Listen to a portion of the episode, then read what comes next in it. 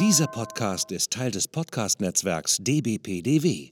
Die besten Podcasts der Welt.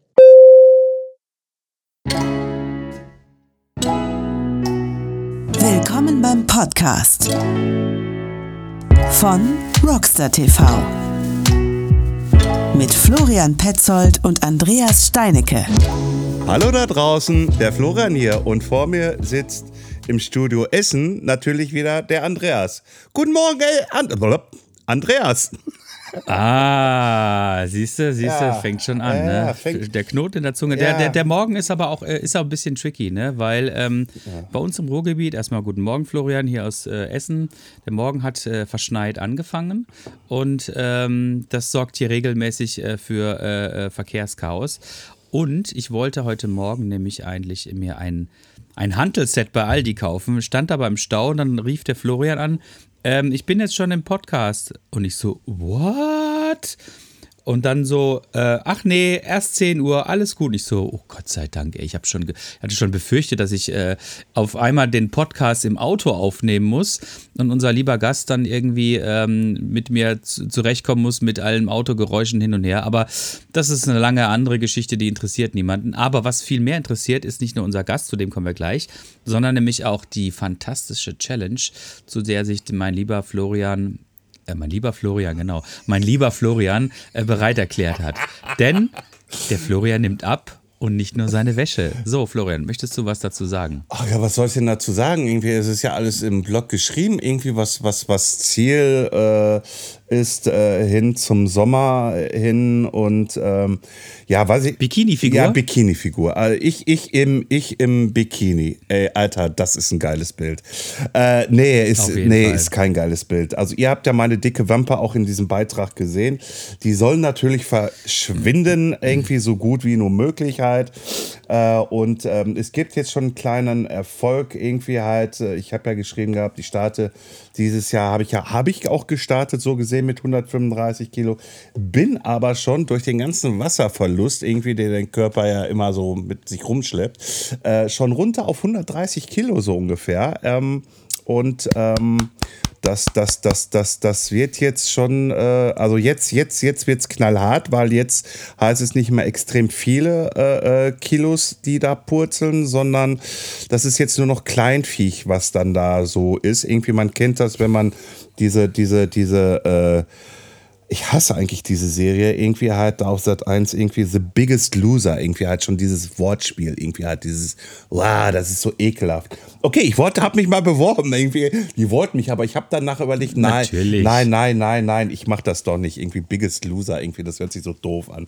Ähm, nee, und äh, ich, man kennt es daher, ne, wenn man viel vor Wasser verloren hat und dann wird es dann halt leider etwas weniger, weil jetzt geht's an die Substanz natürlich dran. Aber das ist jetzt hier gar nicht das Thema. Wir haben einen Podcast, den wir aufnehmen wollen mit einem Gast, der, der ähm, mir gerade noch gesteckt hat, dass es nicht 2014 war, sondern 2017 die Gründung. Ähm, aber weißt du was? Egal. Hallo Sebastian, stell dich mal vor.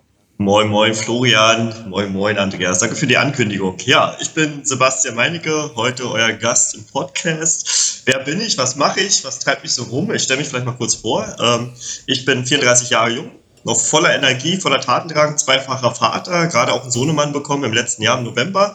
Äh, guten Mix, eine Tochter, einen Sohn, äh, stolzer Papa. Hundebesitzer, mein Hund ist heute auch dabei, der Bruno, der liegt hier ganz fleißig vor seinem Heizkörper und wärmt sich.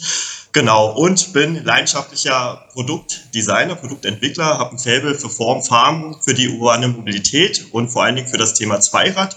Ja, und das habe ich mal äh, als Hobby begründet, äh, zum Beruf gemacht und äh, habe jetzt all meine Visionen in meinem jetzigen Unternehmen, äh, wo ich jetzt auch Geschäftsführer bin, äh, geballt und ja, bin stolz, dass ich jetzt mit Urban Engineering im fünften Jahr bin, wo die Marke Urban Bikes angegliedert ist. Ja, wer uns so kennt, weiß, dass wir wahnsinnig sind. Wir versuchen neu zu denken, anders zu denken, Dinge anders auch anzustoßen. Und ja, wir haben mal gedacht, wir bringen eine neue Technologie ins Spiel, rütteln mal so ein bisschen die Fahrradbranche auf und haben den 3D-Druck metallurgischer Art und Weise ins Spiel gebracht. Ja, und daraus entsprungen ist ein gänzlich neuer Rahmen. Wir nennen den Softwrite, äh, ganz neue Rahmengeometrie, neue Funktion. Und äh, wir sind sogar einen Schritt weitergegangen, weil die Nachhaltigkeit ist natürlich wichtiger denn je. Wir haben einige Krisen vor der Tür, natürlich auch Klimawandel etc. pp. Deswegen sind wir von Hut auf nachhaltig ausgerichtet, regional verankert mit der Wertschöpfung und ja, darauf sind wir natürlich auch stolz, ne? So, ja, so, sehr cool, so, sehr cool. So, also, ja, pass auf, pass auf, stopp, stopp. Das war jetzt sehr, sehr viel Info auf einmal. Okay, wir haben es auch provoziert. Äh, gut, jetzt heißt es 3D-Druck. Muss ich mir jetzt vorstellen, irgendwie halt, dass da äh, Flüssigmetall irgendwie in eine Form rein, also so wie man es von diesen klassischen 3D-Druckern kennt, wo ja dieses Granulat, also dieses Zeugs da rauskommt, dieses, dieses Kunststoffzeugs halt einfach und äh, dass ihr Schicht für Schicht irgendwie halt aufbaut oder wie schaut das bei euch mit diesem 3D-Print-Druck des Rahmens mhm. überhaupt allgemein aus? Ja, äh, berechtigte Frage. Ja, ist äh, natürlich immer sehr pauschal, so dieses Wort 3D-Druck. Ja, was ist das? Sehr abstrakt. Äh, ja. Science Fiction lässt natürlich vielleicht auch ein bisschen grüßen. Also gehen wir vielleicht mal einen Schritt zurück. Ähm, also es gibt ja verschiedene Materialitäten, verschiedene Werkstoffe, so die man verarbeiten kann auf 3D-Druck. Ja. Wir haben uns natürlich, wie ich einleitend schon gesagt habe, auf den äh, Metall konzentriert, speziell auf Stahl, weil wir gesagt haben, hey, wenn wir was machen, lasst uns mal zum Ursprung zurückkehren. Ja, wie kann man Stahl äh, vielleicht sexy machen durch neue Funktionen? Wie kann man Stahl leichter machen? Weil es grundsätzlich ein sehr dankbarer Werkstoff ist. Der hat coole Eigenschaften, der ist hochelastisch, ja, das heißt, man kann da zumindest schon mal mit ganz anderen Formsprachen spielen. Äh, er ist recycelfähig, ja, ist sozusagen da auch von der ganzen Ressource deutlich effizienter. Und genau, das war sozusagen der Anknüpfpunkt. Und wenn man jetzt diesen Stahl sozusagen im Fokus hat oder diese Materialität, muss man natürlich gucken, was kann man im 3D-Druck überhaupt als Verfahren da hinzuziehen. Und unser Verfahren, pass auf, jetzt kommen ganz viele Buzzwords, nennt sich äh, Laser Powder Bed Fusion, ja, speziell Selective Laser Melting. Ja. ja so jetzt so für die ganzen äh, Technologie-Nerds. Kenn ich, ja, ich, habe ich schon gehört. Sehe ich auch an deinem Gesichtsausdruck. dass die Fragezeichen zum Ausrufezeichen werden. Nee, äh, ganz klar, ja, sehr komplex. Also man muss sich das vorstellen, ähm, der Werkstoff selber ist nicht flüssig, ja, wie es üblich äh, sein könnte, wenn man zum Beispiel mit Kunststoff arbeitet, ja, wenn das aufgeschmolzen wird, äh, als Granulat hast du richtig sozusagen damit eingebrochen, sondern der Werkstoff wird in seiner festen Form kleiner gemacht, zerhäckselt, also pulverisiert, so würde ich es mal sagen. Ja, also der ist nachher nur noch als Feinstaub vorliegend. Und das ist sozusagen dieses Ausgangsmaterial. Und das muss natürlich vorgelagert erstmal passieren. Das heißt, ich sag mal ganz grob gesprochen, es ist eine Art Häcksler. Da schiebst du deine Stahlstange rein und unten kommt Pulver raus. So, das ist der Ausgangswerkstoff. Den, okay. den brauchen wir. So. Und jetzt ist es so, dass man sich vorstellen muss, man hat die riesige Maschine immer noch, ja, äh, die mit entsprechend hohen äh, Lasern oder leistungsstarken Lasern ausgestattet sind wo ein Bauraum existiert. Ja? Und in diesem Bauraum ist eine Wanne enthalten. In dieser Wanne liegt jetzt sozusagen dieses verdüste Pulver, was verarbeitet werden möchte. Ja, bei uns, wie gesagt, Stahl. So. Und es ist jetzt so, wie du es auch gesagt hast, dass sich das äh, Bauteil Schicht für Schicht eigentlich aufbaut. Ja? Man muss sich das vorstellen, als würde ein Schweißprozess stattfinden, ja, der Schicht für Schicht miteinander verbindet, ja, und sich nach oben aufbaut, ja. Das heißt, wir haben dieses Becken, ja, mhm. sinnbildlich, da ist das Pulver drin enthalten. Oben wird sozusagen äh, die erste Schicht glatt gezogen, ja, damit man sozusagen da die erste Kontur fahren kann. Ja, man, da kommt ein Beschichter, der drüber fährt, ja, äh, und dann kommt von oben jetzt der Laser, der jetzt für Schicht für Schicht diese Kontur fährt. Er beginnt mit der ersten Kontur, das ist eine Mikroschicht, ja, man sieht einfach nur, da fliegen Funken und man sieht halt diese Kontur zum Beispiel, wenn man sich ein Kreisprofil oder ein Zylinder vorstellt, würde jetzt die erste Kreisbahn fahren. Da kommt wieder ein Beschichter, der eine Mikroschicht von Pulver, ja, also von Stahl wieder drüber zieht und diese benetzt und jetzt wieder sozusagen die weitere Kontur fährt, also sprich den nächsten Ring, ja, verschmilzt diesen Ring mit dem unteren Ring. Und so baut sich das sozusagen mhm. auf, ja, mal ganz abstrakt gesprochen. Ja. Ich hoffe, ich konnte es jetzt so ein bisschen sinnbildlich erklären. Äh, ist natürlich ein hochkomplexes mhm. Verfahren. Vorgelagert pass passiert ganz viel, nachgelagert passiert ganz viel. Aber der Vorteil steckt eigentlich darin, wann setzt eigentlich 3D-Druck an? Ja, also wir haben jetzt nicht gesagt, ja, wir machen jetzt irgendwas anderes, ziehen uns mal 3D-Druck rein. Äh, das wäre auch ziemlich dumm, muss ich ganz ehrlich sagen. Warum? 3D-Druck ist noch ziemlich teuer. Ja, also die Maschinen sind teuer, der Prozess ist noch sehr teuer, der ist auch immer noch in den Kinderschuhen, äh, der ist noch nicht richtig industrialisiert. Bei uns war es so, dass wir ja bewusst eine neue Geometrie denken wollten, ja, also neue Funktionen mit reindenken wollten. Und da haben wir natürlich erstmal geschaut, wie kann man das konventionell herstellen. Ja, wir hatten unterschiedliche Verfahren, ja, wieder Buzzwords High-to-Forming haben wir geguckt, ja. Das heißt sozusagen mit Wirkmitteln, wo du in einer Matrize, ähnlich wie aus dem Automotive, dann praktisch ein Blechprofil äh, reinziehst, ja, oder aufspannst. Wir waren beim Feinguss und Co. und haben immer wieder festgestellt, dass der Anspruch an unser Design und an unsere äh, technischen Ansprüche so groß war, dass die konventionellen Prozesse das nicht darstellen konnten. Ja. So kam 3D-Druck ins Spiel. Letztendlich waren wir auch sehr früh mit dem 3D-Druck vertraut, ja, auch durch den äh, studiengangsbasierten Hintergrund, ja, und allein sozusagen die, die Leidenschaften, die wir innehalten. Ähm, genau, und so kam das eine zu anderen, dass wir gesagt haben, okay, wir haben so einen, so einen, so einen, komplexen, so einen komplexen Rahmen, so einen komplexen Anspruch, dass wir sagen, okay, es ist eigentlich 3D-Druck der Fit. Jetzt aber auch wieder die Frage beantwortet, natürlich kommt nicht der gesamte Rahmen aus 3D-Drucker, das wäre aktuell zwar bedingt möglich, aber nicht bezahlbar. Ja, weil einfach der Prozess viel zu lange dauert. Wir haben es ähnlich gemacht wie die klassischen Stahlrahmen von früher. Äh, das muss ich jetzt auch noch hinzufügen. Wir haben den Rahmen fertigungsgerecht zergliedert. Ähnlich wie so Muffenbauweise. Ja, also früher war es ja immer so, du hast deine Muffen, deine Rahmenmuffen, dann war das Rohr, war es entweder schön Philip Grace, wie auch immer, oder geklebt, gab es auch Ansätze. Wir haben das Konzept auch genommen, dass wir gesagt haben, hey, ist doch clever, den Rahmen in Verbindungselemente zu zergliedern ja, lass Rohr Rohr sein. Bei uns sind es aber auch spezielle Rohrprofile, ja, die auch geschützt sind, die wir auch hier in Deutschland fertigen. Äh, und lass uns auf diese Verbindungselemente konzentrieren, die ja immer die Schnittstelle zu den weitigen Komponenten bieten. Ja, äh, zum Beispiel vorne Steuerrohrverbinder, kommt das Cockpit, die Gabel, sehr wichtige Einheiten. Ja, wo dann sozusagen Laufrad oder Lenkereinheiten mhm. müssen. So, und so sind wir durchgegangen, dass wir gesagt haben, okay, wir haben den sozusagen sektioniert, ja, also zergliedert und haben uns diese kleineren Bauteile dann in den 3D-Druckprozess gezogen, außer aus ökonomischen Gesichtspunkten. Ja. Ja, und so ist es halt entstanden, dass wir gesagt haben, okay, das macht Sinn, so, jetzt müssen wir uns aber im weiteren Schritt dann noch über die Fügeltechniken ähm, dann noch Gedanken machen und uns mit denen vertraut machen. Ja, und so wuchs das ganze Konzept, ja. Und ähm, da haben wir, glaube ich, schon ganz viel geschafft. Ähm, ich denke, wir sind da aktuell auch dem Markt voraus, ja, was auch die Entwicklung angeht. Also wir sind zwar 2017 gegründet und jetzt im fünften Jahr offiziell, aber das ist schon bis 2012, 2013 zurück, ja. Und ja, steckt schon ganz schön Arbeit drin, ne? Ja, das ist, ich, ich bitte darum, äh, glaube ich gerne, weil man hat ja auch mal bei einem äh, Fahrradhersteller äh, gearbeitet, der hat auch eine eigenständige Entwicklung äh, ins Leben gerufen gehabt im Antriebsbereich und da ist ja natürlich auch äh, viel äh, Geld, Zeit ja. und Wasser durch den Rhein geschwommen, irgendwie so ungefähr.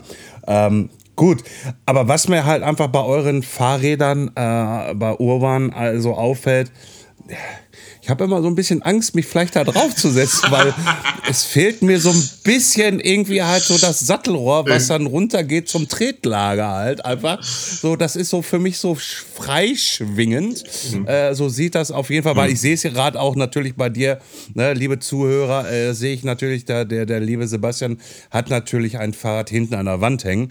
Äh, und und äh, jedes Mal, wenn ich das dann so sehe, irgendwie so, Alter, du bist, du, du hast jetzt gerade meine Gewichtsklasse gehört. Irgendwie ja. halt so, wenn du dich da draus setzt, irgendwie so, ich weiß nicht, ob das halten wird oder halten kann.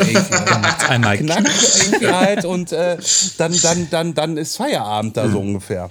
Also klar, also wir haben. Ist das, ist das, äh, ist. Also wir haben Grenzen, ja. muss ich ganz ehrlich sagen. Das erstmal vorweg. Ja, also wir haben sicherlich ein neues Szenario aufgemacht, wo wir sagen, wir haben uns ganz bewusst mal von der äh, Daseinsberechtigung der Diamantgeometrie entfernt, ja, und bewusst die auch sozusagen hinterfragt und äh, wieder natürlich mit dem 3D-Druck gepaart äh, uns die Frage stellt, wie kann man, und das war der Ausgangspunkt, ähm, den Rahmen mal anders denken zugunsten des Fahrkomforts. Ja, das heißt nicht, dass wir vergleichbar sind mit äh, Federsystemen. Ja, das sind wir einfach nicht, sondern mhm. einfach äh, mit dem Anspruch, dass wir sagen, hey, wir haben Stahl. Stahl hat die besondere Eigenschaft, elastisch zu sein. Ja, kann sich plastisch verformen. Wie können wir uns das zunutze machen? So. Und da haben wir mal so ein bisschen in der Historie gewühlt, ja, auch Patentämtern und Co. natürlich viel Zeit verbracht, wo wir haben geschaut, es gibt dann so für Ansätze, hey, ganz interessant, und muss man auch ganz ehrlich sagen, man kann es nicht neu erfinden. Das Fahrrad ist einfach Fakt so. Man kann es aber mal neu denken, umdenken, erweitern, ja.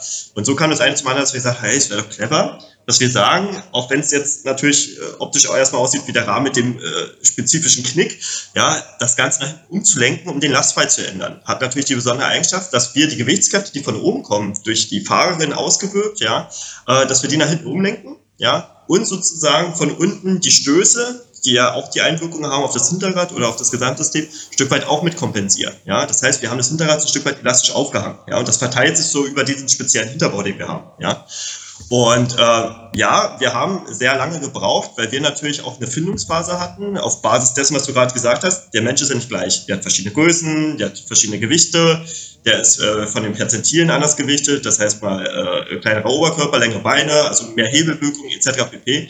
Und da haben wir wirklich lange gebraucht und getüftet, bis wir festgestellt haben, hey, jetzt haben wir sozusagen den heiligen Gral für uns getroffen. Das heißt, wir haben diese Elastizität spürbar, ja, den Fahrkomfort, ja, ähm, ohne Einbußen der Tretlagersteifigkeit und der Lenkkopfsteifigkeit. Das war ja die nächste Krux, ja, weil du willst ja nicht super fahren und dann halt, sag mal, durchschlagen hinten. Ich übertreibe jetzt bewusst, ja, sondern es muss mhm. ja alles noch sozusagen in sich geschlossen steif sein, damit du wirklich agil fahren kannst, ja. Und das bestätigen uns sehr viele unabhängige Studien auch, dass wir das geschafft haben, ja. Wir haben ja auch sehr früh mit den FES zum Beispiel zusammengearbeitet, die ja auch die Bahnräder bauen, ja, für Olympia und äh, die Kanuten ausstatten, waren noch sehr früh sozusagen an anerkannten Prüfinstituten dran, um einfach ein Gefühl zu bekommen, ne. Weil klar, gut, da kam der Meininger jetzt um die Ecke, der meint jetzt irgendwie mal, wie du sagst, Sattelrohr weglassen zu müssen, so, aber macht es auch Sinn, so, ne?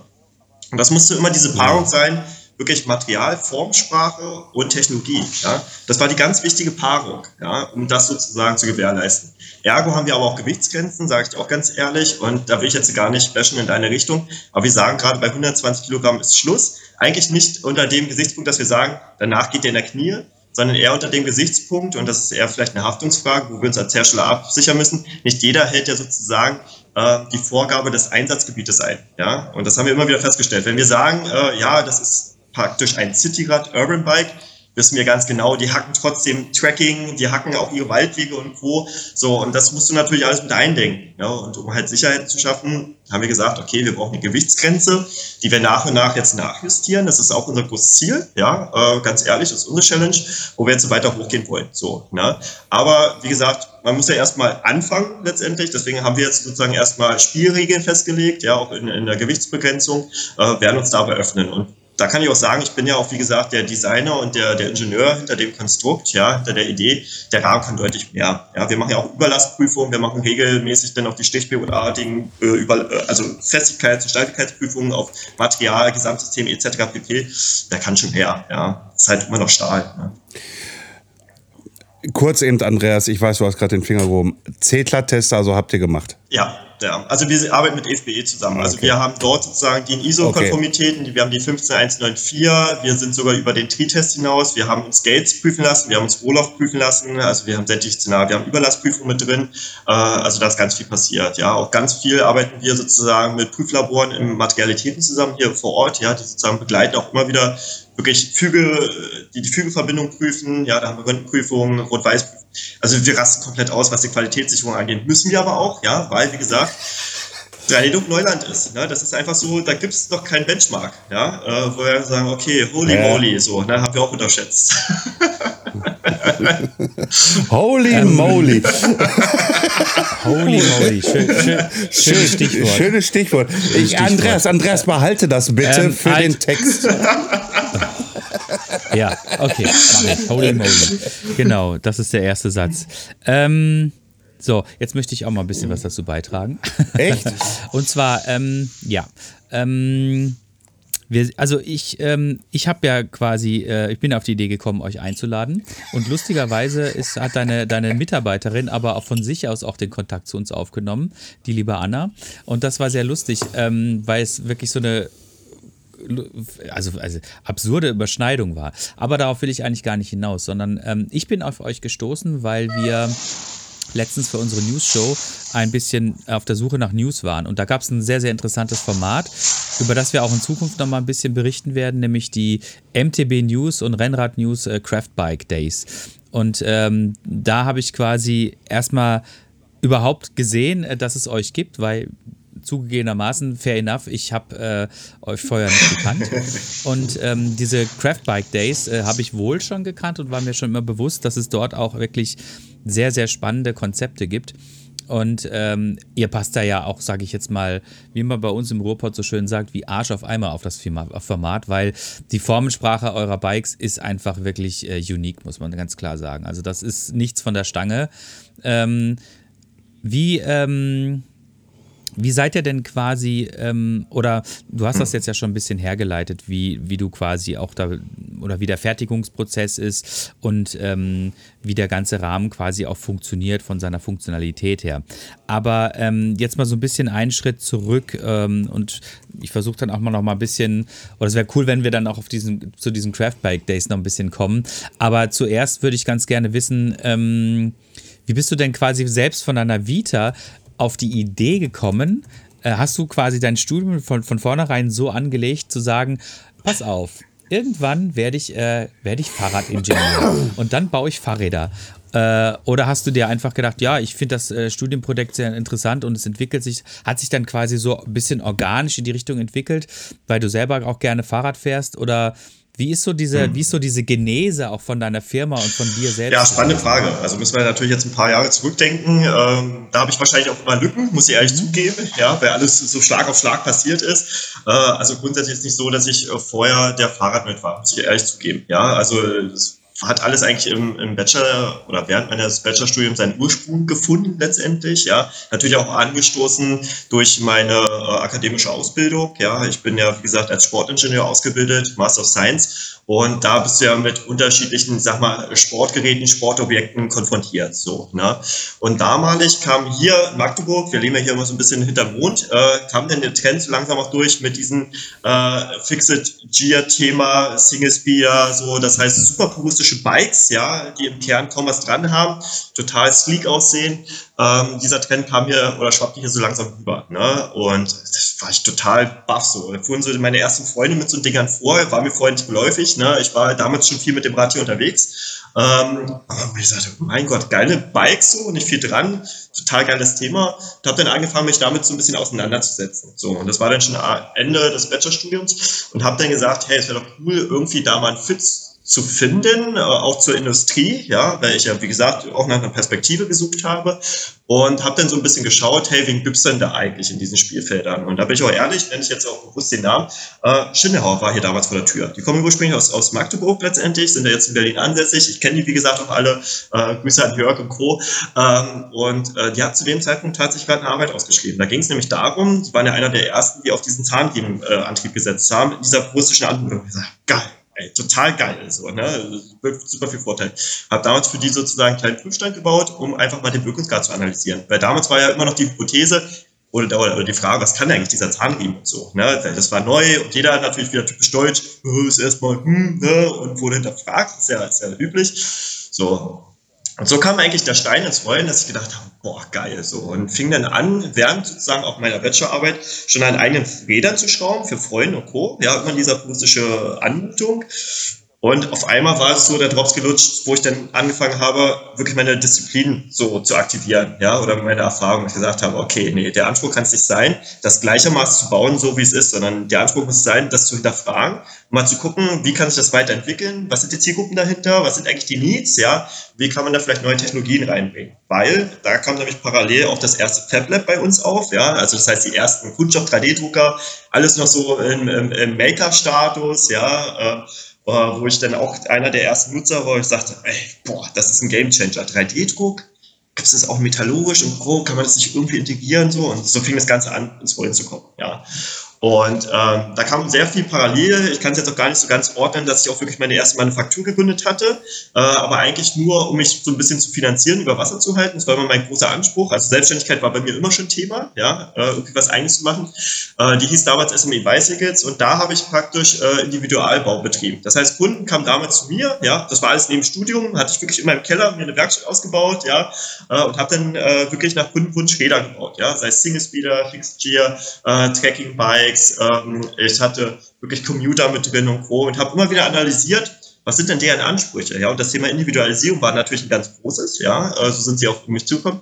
Aber de facto konnte ich bei allen Seiten mal so einen Schnitt drunter bauen und feststellen, hey, das und das ist immer der gleiche Anspruch, ja, und habe dann halt so ein Funnel festgestellt, wo ich gedacht habe, boah, das ist ja Goldstaub, wenn ich den jetzt nochmal meine Grundideen reinschütte, ja, irgendwie was Neues machen zu wollen mit 3D-Druck, ich sage, cool. Ja, also ich bin ja an der Materie, versuche das mal zu verwursten.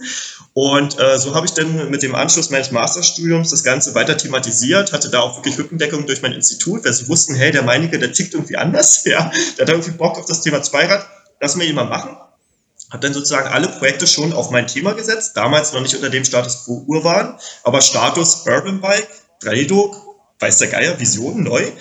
Und äh, ja, so habe ich eigentlich mein mhm. ganzes Masterstudium genutzt, um daran zu arbeiten. Da damals auch sozusagen in einer One-Man-Show, habe meine Abschlussarbeit, also meine Masterarbeit äh, darüber thematisiert, habe alle Phasen durchlebt, sogar mit äh, Begleitung eines Businessplans. Das heißt, ich habe mich autodidaktisch dann noch weitergebildet auf BWL äh, etc. pp.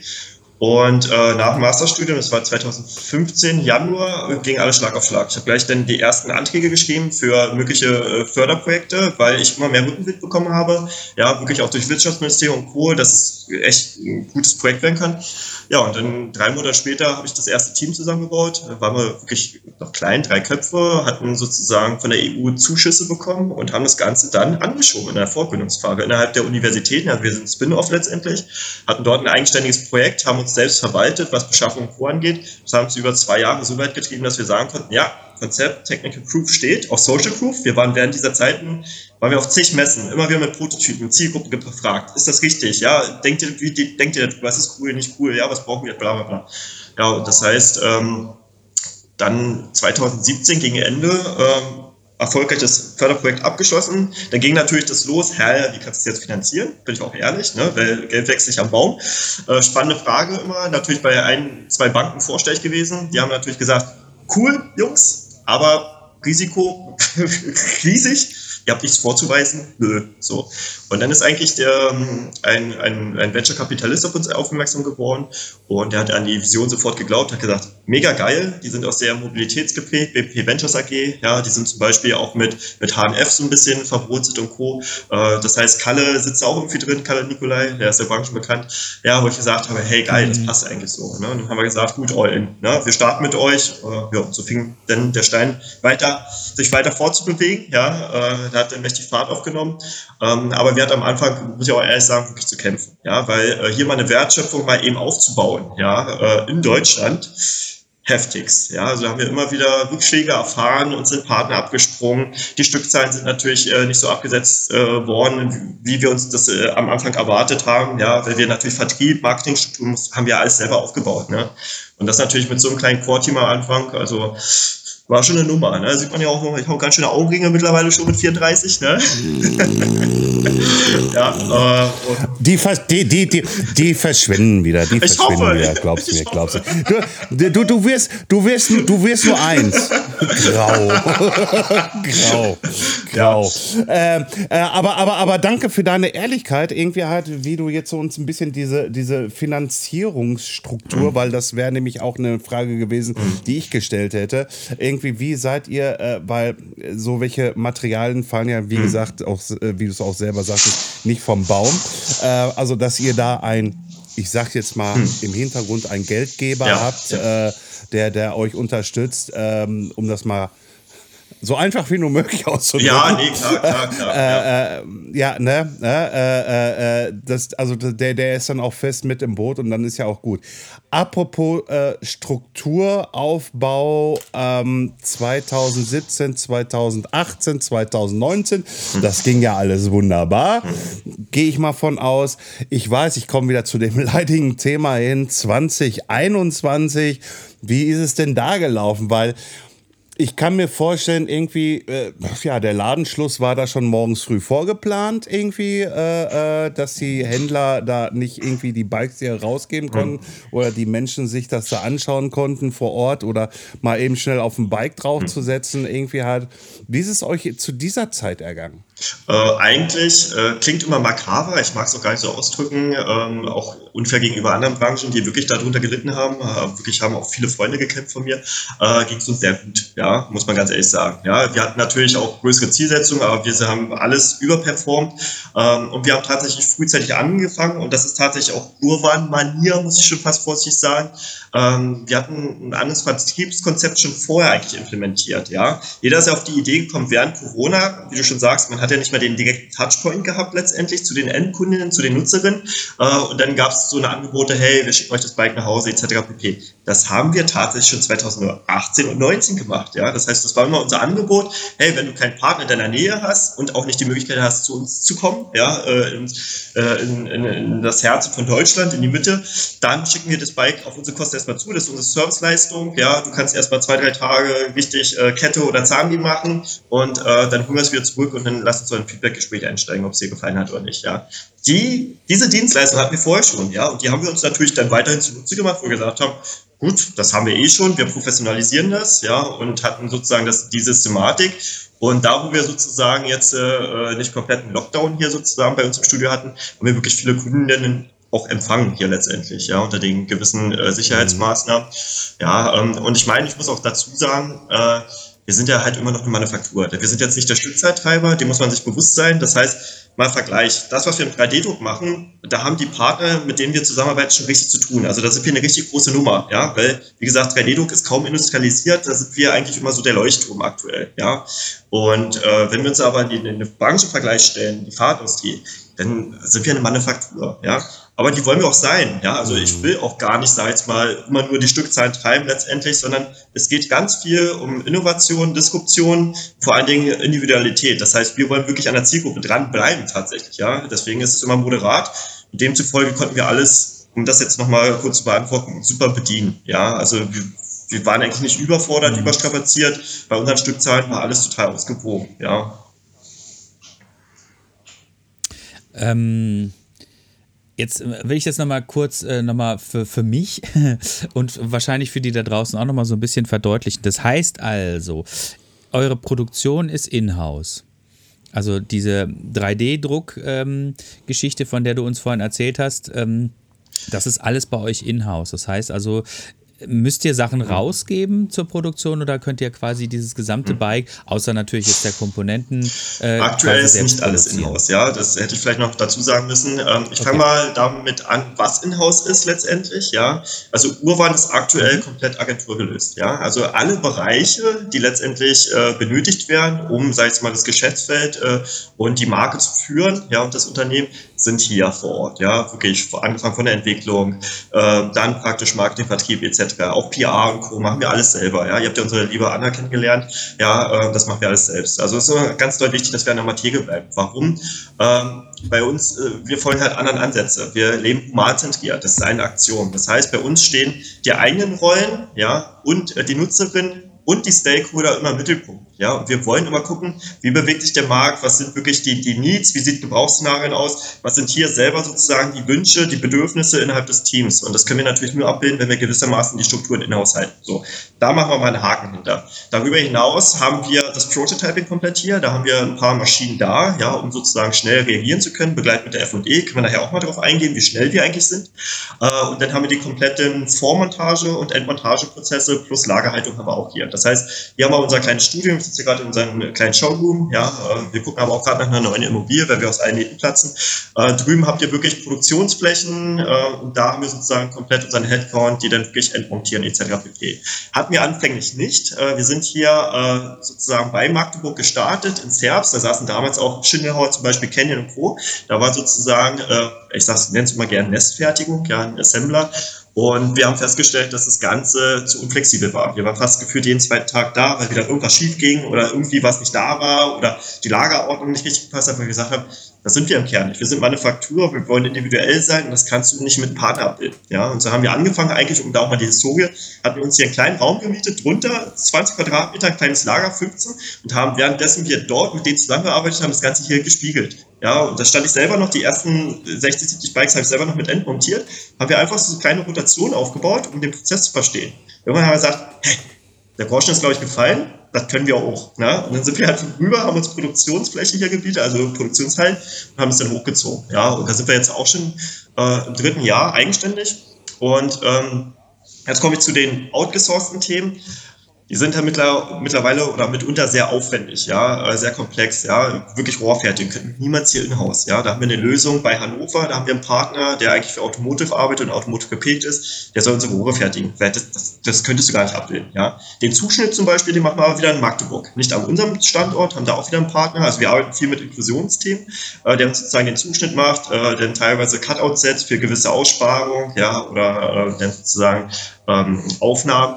Dann haben wir praktisch ähm, den 3D-Druck, der ja mitunter, wie ich schon gesagt habe, eingangs sehr teuer ist, sehr aufwendig von der Peripherie und aktuell sehr schnelllebig. Ja, und da muss ich jetzt ein bisschen ausholen.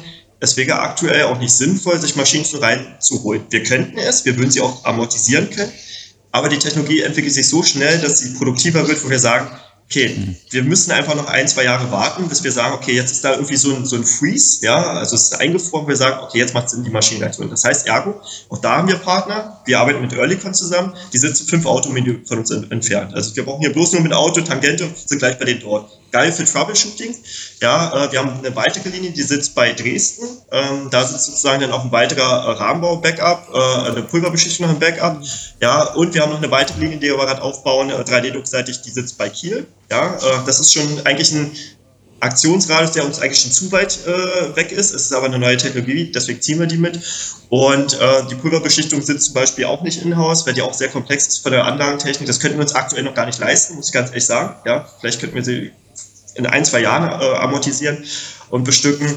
Die sitzt sozusagen bei Hannover, da haben wir auch nochmal zwei, drei Partner. Ja. Schweißtechnik selber äh, holen wir gerade rein, tatsächlich, da sind wir auch dabei, sozusagen das zu inklusieren, ähm, sind aktuell noch bei Gröning, ja, das ist bei Magdeburg, 20 Fahrminuten, haben aber auch im Nachbarort, wo Oerlikon sitzt, auch nochmal zwei Schweißberger Partner. Ja, und so merkt ihr schon, wir stricken ein ganz enges Netzwerk schon, wodurch wir schon hochflexibel sind, aber aktuell die Kosten noch nicht zu 100% tragen müssen. Das muss ich auch so formulieren, weil das ist so immer ein Thema, das merkt man auch bei anderen Herstellern, da redet jeder gar nicht drüber oder sehr ungern drüber. Der Bums ist halt einfach sehr aufwendig, ja, so, ein Fahrrad. Das ist sehr komplex, sind viele Teile, man hat viele Warenvorfinanzierung und das ist zumindest schon die Herausforderung. Wenn du dann aber noch Produktion in-house hast, ist nochmal eine andere Nummer. Ja, und das musst du ja auch alles erstmal, äh, ich sag mal, strukturieren können. Äh, du musst die Leute beschäftigen, du musst es auslasten. Das sind halt immer natürlich wieder Kalkulationen, die dir auf den Schultern sitzen. Ja. Aber wir sind ganz kurz davor, ganz viele Dinge jetzt reinzuholen. Da habe ich richtig Bock drauf. Ja, ich sag mal so, irgendwie, wir, wir hatten ja auch mal das Gespräch mit dem äh, Andreas Knudel, äh, den, ich nenne es ja immer gerne den CEO von Pivot Bikes äh, hier in Deutschland. Ähm, die kriegen ja auch, ich sag jetzt mal, die Rahmen geliefert. Mhm. Und dann werden die in-house in Deutschland, vor war es irgendwie halt äh, in Bielefeld, jemand hat die da zusammengebaut gehabt und die sitzen eigentlich bei Stuttgart unten. Weißt du? Und dann halt immer so, so, so diese Fahrt von, von, von Stuttgart unten aus, so ungefähr, eher gesagt, Entschuldigung, nicht Stuttgart, Frankfurt, äh, dann, dann rüber nach Bielefeld, die Stadt, die es ja auch gar nicht gibt, äh, hin äh, und dann und, und, und, und, und, und dann, äh, weißt du, und, und er hat uns dann im Podcast erklärt gehabt, nee, bei uns ist dann halt äh, die Fertigung, die Hochzeit, hier wird alles irgendwie zusammengebaut, irgendwie was zusammenbauen muss und dabei passieren dann halt auch so Sachen, irgendwie halt das, was auffällt, wo man dann aber auch schnell dran arbeiten kann, dass man andere Schrauben reinsetzen kann, etc. pp. Und so habe ich das jetzt auch bei euch rausgehört. Das Fahrrad, also halt alle Materialien werden dann zu euch ins äh, Office gebracht, in die Werkstatt mhm. hinten rein. Und da wird dann auch alles zusammen aufgebaut. Und die ist direkt nebenan, so wie du es ja gerade mhm. gezeigt hast, so ungefähr.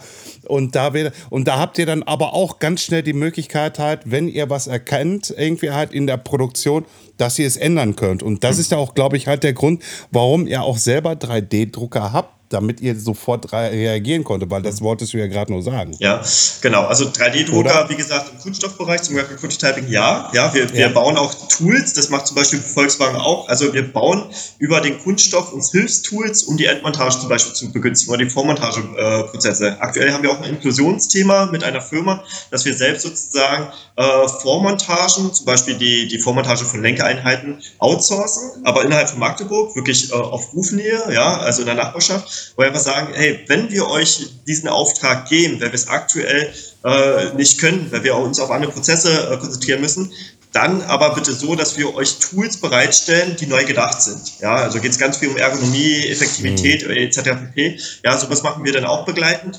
Ähm, aber grundsätzlich geht es immer, wie du es gerade schon gesagt hast, um schnelle Reaktionszeiten, ja, um Flexibilität. Ja, und Flexibilitäten schaffst du teilweise klar, indem du Themen in-house hast, aber manchmal schaffst du dir auch Flexibilitäten, indem du Themen auch outsourcest dann aber bitte nur so weit, dass du wirklich äh, auf Rufweite bist. Ja? Und das ist bei uns der Fall. Wir können super schnell reagieren. Das heißt, was ich gerade meinte, wenn zum Beispiel unser 3D-Druckpartner Earlycon ein Problem hat, wir setzen uns ins Auto, wir sind in 10 Minuten da. Dann sitzen wir am Meetingtisch beziehungsweise stehen vor der Maschine und troubleshooten zusammen. Ne? Umgekehrt, wenn, wie gesagt, sie was anliefern und wir sagen, ey, hier, da ist irgendwas faul, kommt mal vorbei, dann setzen die sich ins Auto und sind in zehn Minuten hier. Und das macht es halt schnell und da bist du auch wieder auf Augenhöhe, ja, und nicht immer mit den, diesen digitalen Medien. Aktuell oder ab und zu musst du dir einfach in den Augen schauen. So. Ähm, was aber aktuell hier auch noch der Fall ist, äh, wir haben eine, hatte ich ja vorhin schon gesagt, wir sind sehr engstirnig mit unserer Qualitätssicherung. Ja? Also da sind, sind wir bei immer 120 Prozent. Ne? Da sind wir auch vielleicht kleinkariert, würde man schon manchmal sagen. Ja? Äh, aber bei uns laufen alle Rohmaterialien zusammen. Das heißt, es ist nicht so, dass wir erst den Rahmen sehen, den Rohrahmen, ja, oder den fertig beschichteten Rahmen. Wir haben alle Prozesse in der Qualitätssicherung zu 100 Prozent in der Prüfung hier vor Ort.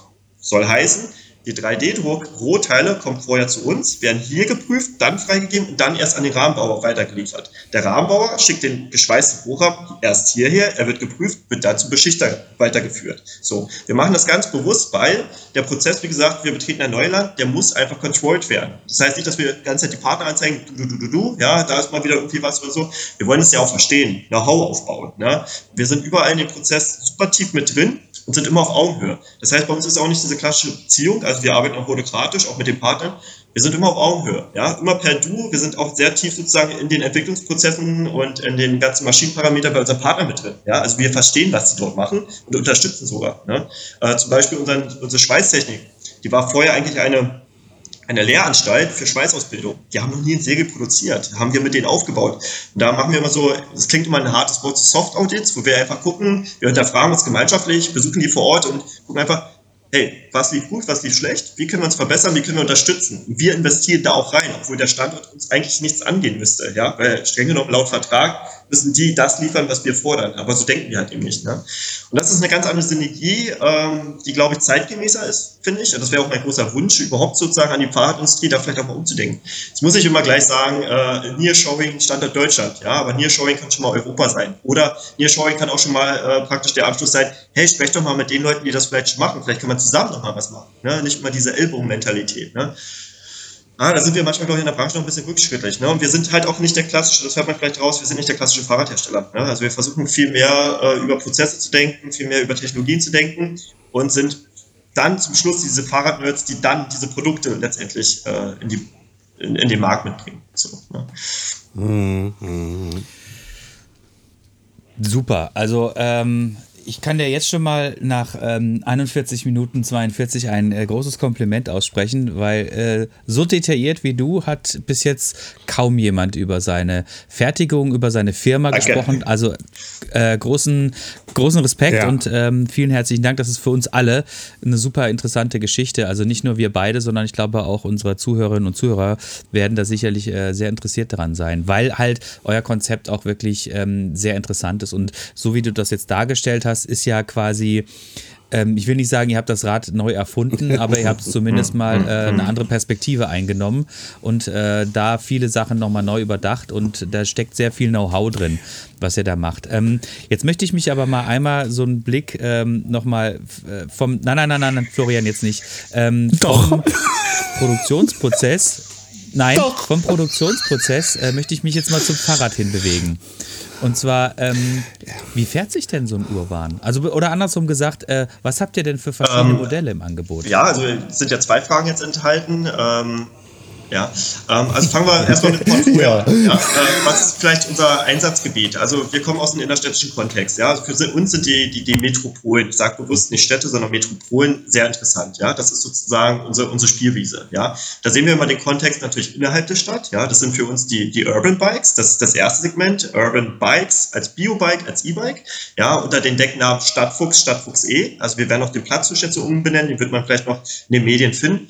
Äh, da gehen wir sozusagen jetzt äh, auf den den äh, Stadtfuchs, Stadtfuchs E. Dann sehen wir den, den Speckgürtel, ja, wo sozusagen es vielleicht schon mal ein bisschen sportiver wird, ein bisschen trekkinglastiger, ja, ähm, da gehen wir sozusagen. Das war kein, Florian, das war kein Anstoß. Ich, ich brauch, ich brauch halt, ey, ich brauch, ich brauch, ich brauch definitiv von euch ein Fahrrad. Und dann beklebe ich drauf der Speckgürtel von Florian. Das war kein Anstoß. Ja, also ist aber der Speckgürtel alles und gut, über alles Land, gut. ja, wo sozusagen es dann Sinn macht, in Richtung Tracking zu denken, zu sprechen, ja, oder dann das Gravelbike mitzudenken, ja, also das ist sozusagen das nächste Segment wir nennen es immer Tour, Schrägstrich Gravel, ja, das heißt, ähm, da sind wir auch mit Biobikes, mit E-Bikes aufgestellt.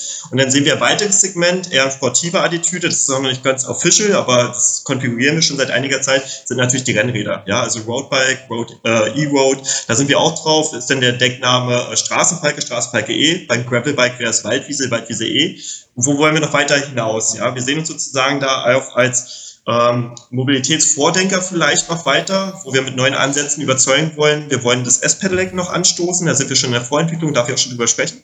Und wir werden praktisch sicherlich auch über ein, ich sag mal, Cargo-Bike nachdenken, wobei es nicht Cargo-Bike im übertragenen Sinne ist, das heißt nicht größer, Panzer denken, noch mehr Radstand, ja, und sei jetzt mal den, den, den, den, dem Auto sozusagen nacheinfahren von Nach-Package. Bei uns geht es eher in die andere Richtung, dass wir sagen, hey, erstmal wieder reduzieren, kleineres Package, vielleicht modular denken, anpassbar, leicht mit in die Wohnung nehmbar, irgendwie so in die Richtung wird was kommen. So, ne? Viel mehr darf ich dazu noch nicht sagen, aber wir versuchen das immer anders zu denken. Ne? Und da stellen wir auch wieder, wie ich sage, humanzentriert erstmal die Zielgruppe vorne ran. Ja, was sind überhaupt die Gebrauchsszenarien? Und bei Cargo Bike spielen halt ganz viele Parameter eine Rolle. Gepäckmitnahme, Personenmitnahme, ja, ähm, dann willst du auch vielleicht einfach nochmal Fahrrad fahren, es muss wendig sein, äh, es braucht Parkplätze, ja, aber vielleicht nicht ebenerdig, etc. pp. Das sind einfach so viele Szenarien, wo du sagst, hä, irgendwie die Industrie, gefühlt, ketzerisch, pro, provokant, jetzt mal ausgedrückt, denkt meiner Meinung nach in die falsche Richtung, ja. Nicht in allen Bereichen, gewerblich, ist, gewerblich nutzt ist was anderes, ja, aber das Carbobike-Thema wird für mich äh, unzählig in die falsche Richtung gedacht, ja. Da hänge ich ja auch gerade in der Kita-Blase. Ich habe es ja eingangs erwähnt, zweifacher Vater, bla bla. Da merkst du einfach, die denken anders, die Eltern. Die würden alle gern Cargo-Bike besitzen, ich auch. Ich wohne aber nicht ebenerdig, also keine Chance. Ich habe auch keinen Parkplatz dafür, keine Chance. Ja, wo soll ich es lassen? Und wenn ich heute zum Beispiel nicht zur Kita fahre und vielleicht nur dieses Fahrrad habe, dann möchte ich auch nicht mit so einem riesen Panzer durch die Innenstadt, ja, sage ich jetzt mal vorsichtig, überspitzt. Ne? Ja, und ähm, zweite Frage war, wie fahren sich unsere Räder? Ähm, wie gesagt, wenn wir jetzt mal vom Rahmen wieder kommen, Sie fahren sich bequemer, komfortabler durch diesen Soft-Ride-Effekt, ja, auch bedingt durch Stahl. Äh, sie fahren sich aber dennoch gleichermaßen agil. Das heißt, wir haben eine enorme Trieblagerstreife und da kenne ich ja die Benchmarks, über die darf ich nicht sprechen, aber wir stehen deutlich über sehr potente Hersteller, große Player in der Trieblagersteifigkeit und Lenkkopfsteifigkeit, ja. Das heißt, gleichermaßen hast du bei uns diese Krux gefunden. Du hast mehr Komfort drinne, ja, diese Elastizität über den Hinterbau, über das Hinterrad in der Aufhängung, aber trotzdem hast du totale brachiale Steifigkeit und kannst richtig voranpirschen. So. Die Grundgeometrie ist etwas sportiver, wobei wir uns da auch durch diese Individualisierung, indem wir halt wirklich diese Positionsmaße noch anpassen, also jeder wird bei uns vermessen ja, über drei Grundszenarien, vielleicht das auch nochmal, Körpergröße, Schulterbreite und Innenbeinlänge, immer mit Schuh gemessen. Da haben wir sozusagen eine, eine Ergonomie-Matrix auf Perzentin aufgebaut, wo wir über den Rahmen, der auch grundsätzlich ein, ein schönes Fitting hat und eine schöne Geometrie, nochmal auf das Sizing eingehen. Also das heißt, Lenkerbreite wird angepasst, Vorbeugerhöhung wird angepasst, äh, Sattelstützlänge wird angepasst, Tretkurbellänge wird angepasst. Das heißt, wir gehen nochmal einen Schritt weiter. Ja? Und dann fühlt es natürlich noch ein bisschen komfortabler an, ja, und noch ein bisschen maßgeschneiderter. Ja? Und das ist vielleicht nochmal das, das weitere Buzzword, äh, wie fährt sich das? Es fährt sich sehr individualisiert, sehr maßgeschneidert. Passgenau. Ja, das kriegen wir auch immer gespiegelt. Das sind so, ja, muss man aber selbst spüren. Ne? Also das ist jetzt natürlich gewissermaßen auch Subjektivität. Ich bin natürlich von unserem Produkt auch überzeugt, aber das ist zumindest das, was uns die Testimonials äh, äh, objektiv auch teilweise mit, mit äh, reingehen. Ja. Mhm. Ähm, Herr Florian. Herr Florian, Herr Andreas, ich bitte Sie, was da kann Herr Florian, was kann, 17, bitte was, 13. Was, was kann ich für Sie tun, Herr, Herr Andreas? Ich hätte gerne noch einen Kaffee. Nein, du hattest ja noch eine Frage. Ich hab, Ja, den, den, den, den hätte ich gerne wirklich noch. Äh, ähm, nein, pass auf, pass auf. Ich habe ich hab, äh, zwei Sachen. Einmal irgendwie ist mir aufgefallen, irgendwie, wo ich eure Webseite besucht habe, ihr sucht auch noch weiterhin Leute. Momentan sucht ja auch einen kreativen Marketingmanager. vielleicht, vielleicht, vielleicht, vielleicht erklärst du mal irgendwie, wieso explizit Kreativ-Marketing-Manager? Mhm. Die zweite Frage ist, ähm, du rede, hast jetzt immer so gesprochen, die, die, die Customers, irgendwie, wir versuchen die Customers zu verstehen. Ihr geht aber auch, äh, ich sag jetzt mal wieder diesen kommerziellen Weg irgendwie, dass ihr wirklich, wo du gesagt hast, wir sind rausgegangen auf Messen und haben die Leute gefragt, geschweigen deine Erfahrungswerte, wo du selber 2013, 2014 selber diese Bikes da, Fixies und wie auch immer äh, konstruiert hast. Es gibt natürlich auch noch diesen anderen Bereich, irgendwie, weil da komme ich ja auch zum Teil her.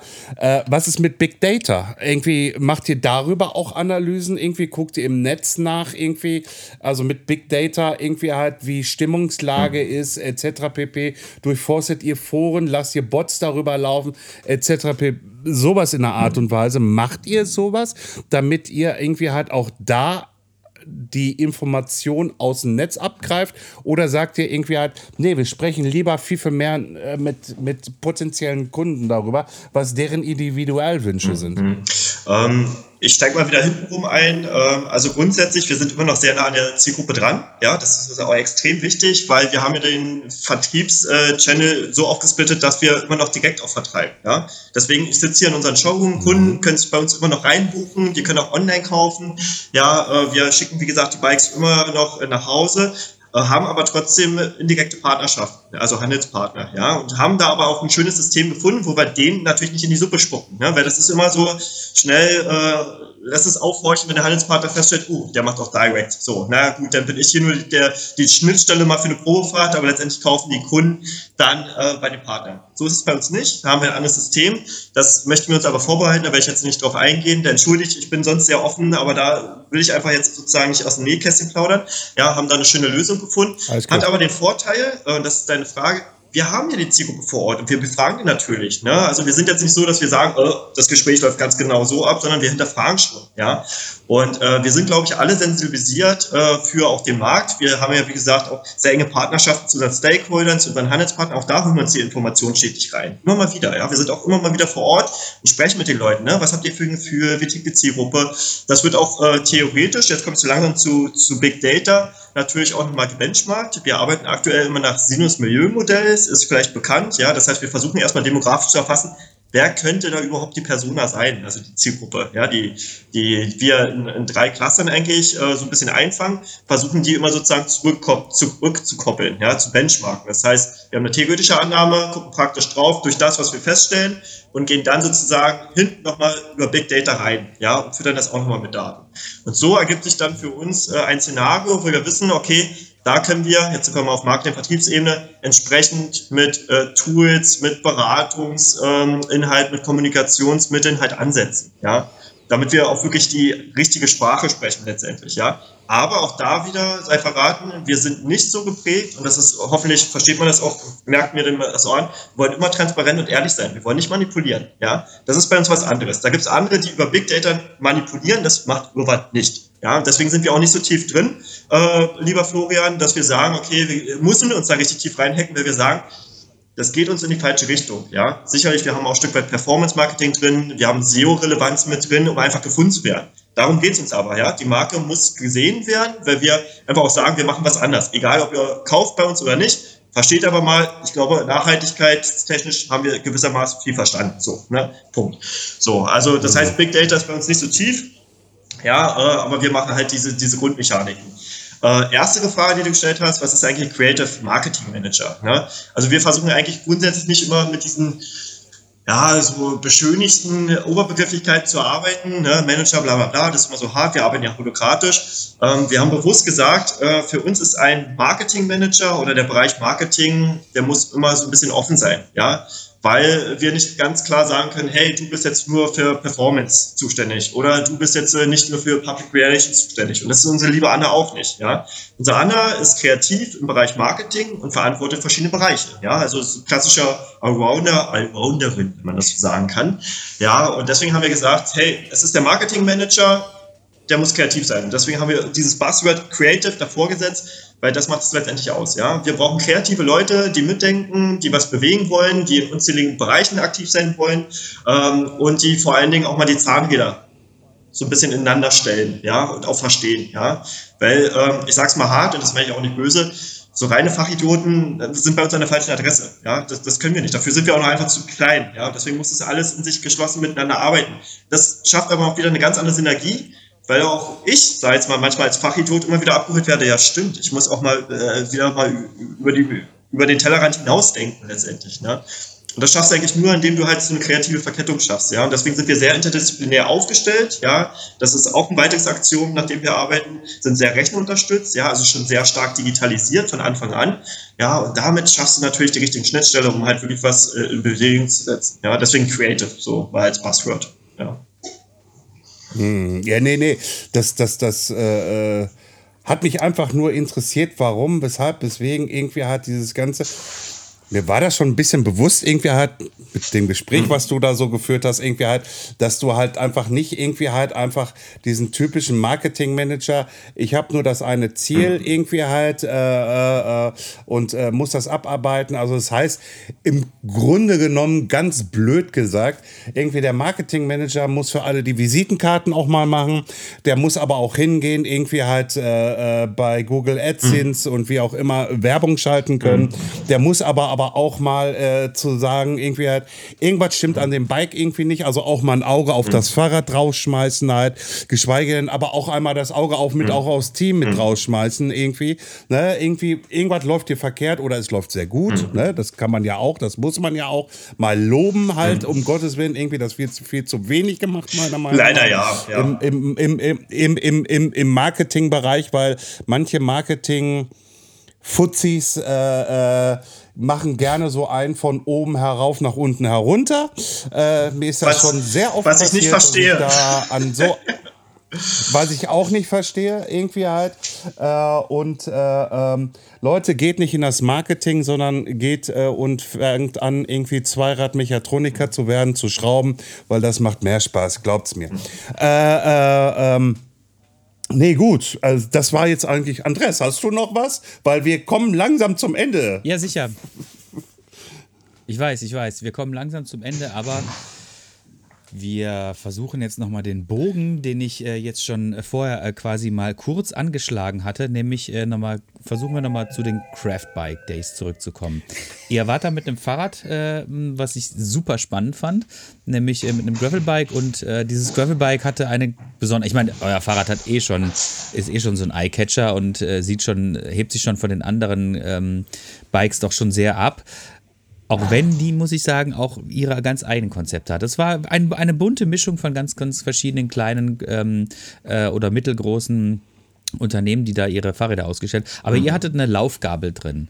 Und ähm, das sah wirklich, ein, sah wirklich ein spannendes Thema oder ein spannendes Bike. Ähm, ich würde jetzt einfach noch kurz, kurz von dir gern wissen, ähm, wie seid ihr dazu gekommen, äh, bei den äh, Craft Bikes teilzunehmen? Also seid ihr eingeladen worden und äh, mhm, wie, wie wir dazu gekommen sind? Also mittlerweile sind wir auch schon marktbekannt, ja, auch bei den größeren Marken. Ich sag mal, hier auch wieder hartes mhm. Wort. Ich äh, nehme es ungern, aber bei den Zulieferern, ja, von etwaigen Anbauteilen, ja, und die, die Swiss kennt uns letztendlich. Und die haben uns tatsächlich auch eingeladen, die sind auf uns zugekommen, dass sie gesagt haben, ey, wir wollen mal wieder ein bisschen was Neues. Das Thema 3D-Druck ist ja auch ein wichtiges. Wir waren auch nicht der alleinige Hersteller, der äh, auf 3D-Druck setzt. Ja, da waren noch mal zwei kleinere Rahmenbauer, will ich mal nennen, äh, die sich da auch positioniert haben, wo ich auch sage, ey, super geile Ansätze. Also ich finde es halt einfach geil, dass sich da auch welche vorwagen und trauen, weil nur so kann man es auch wirklich industrialisieren. Ne?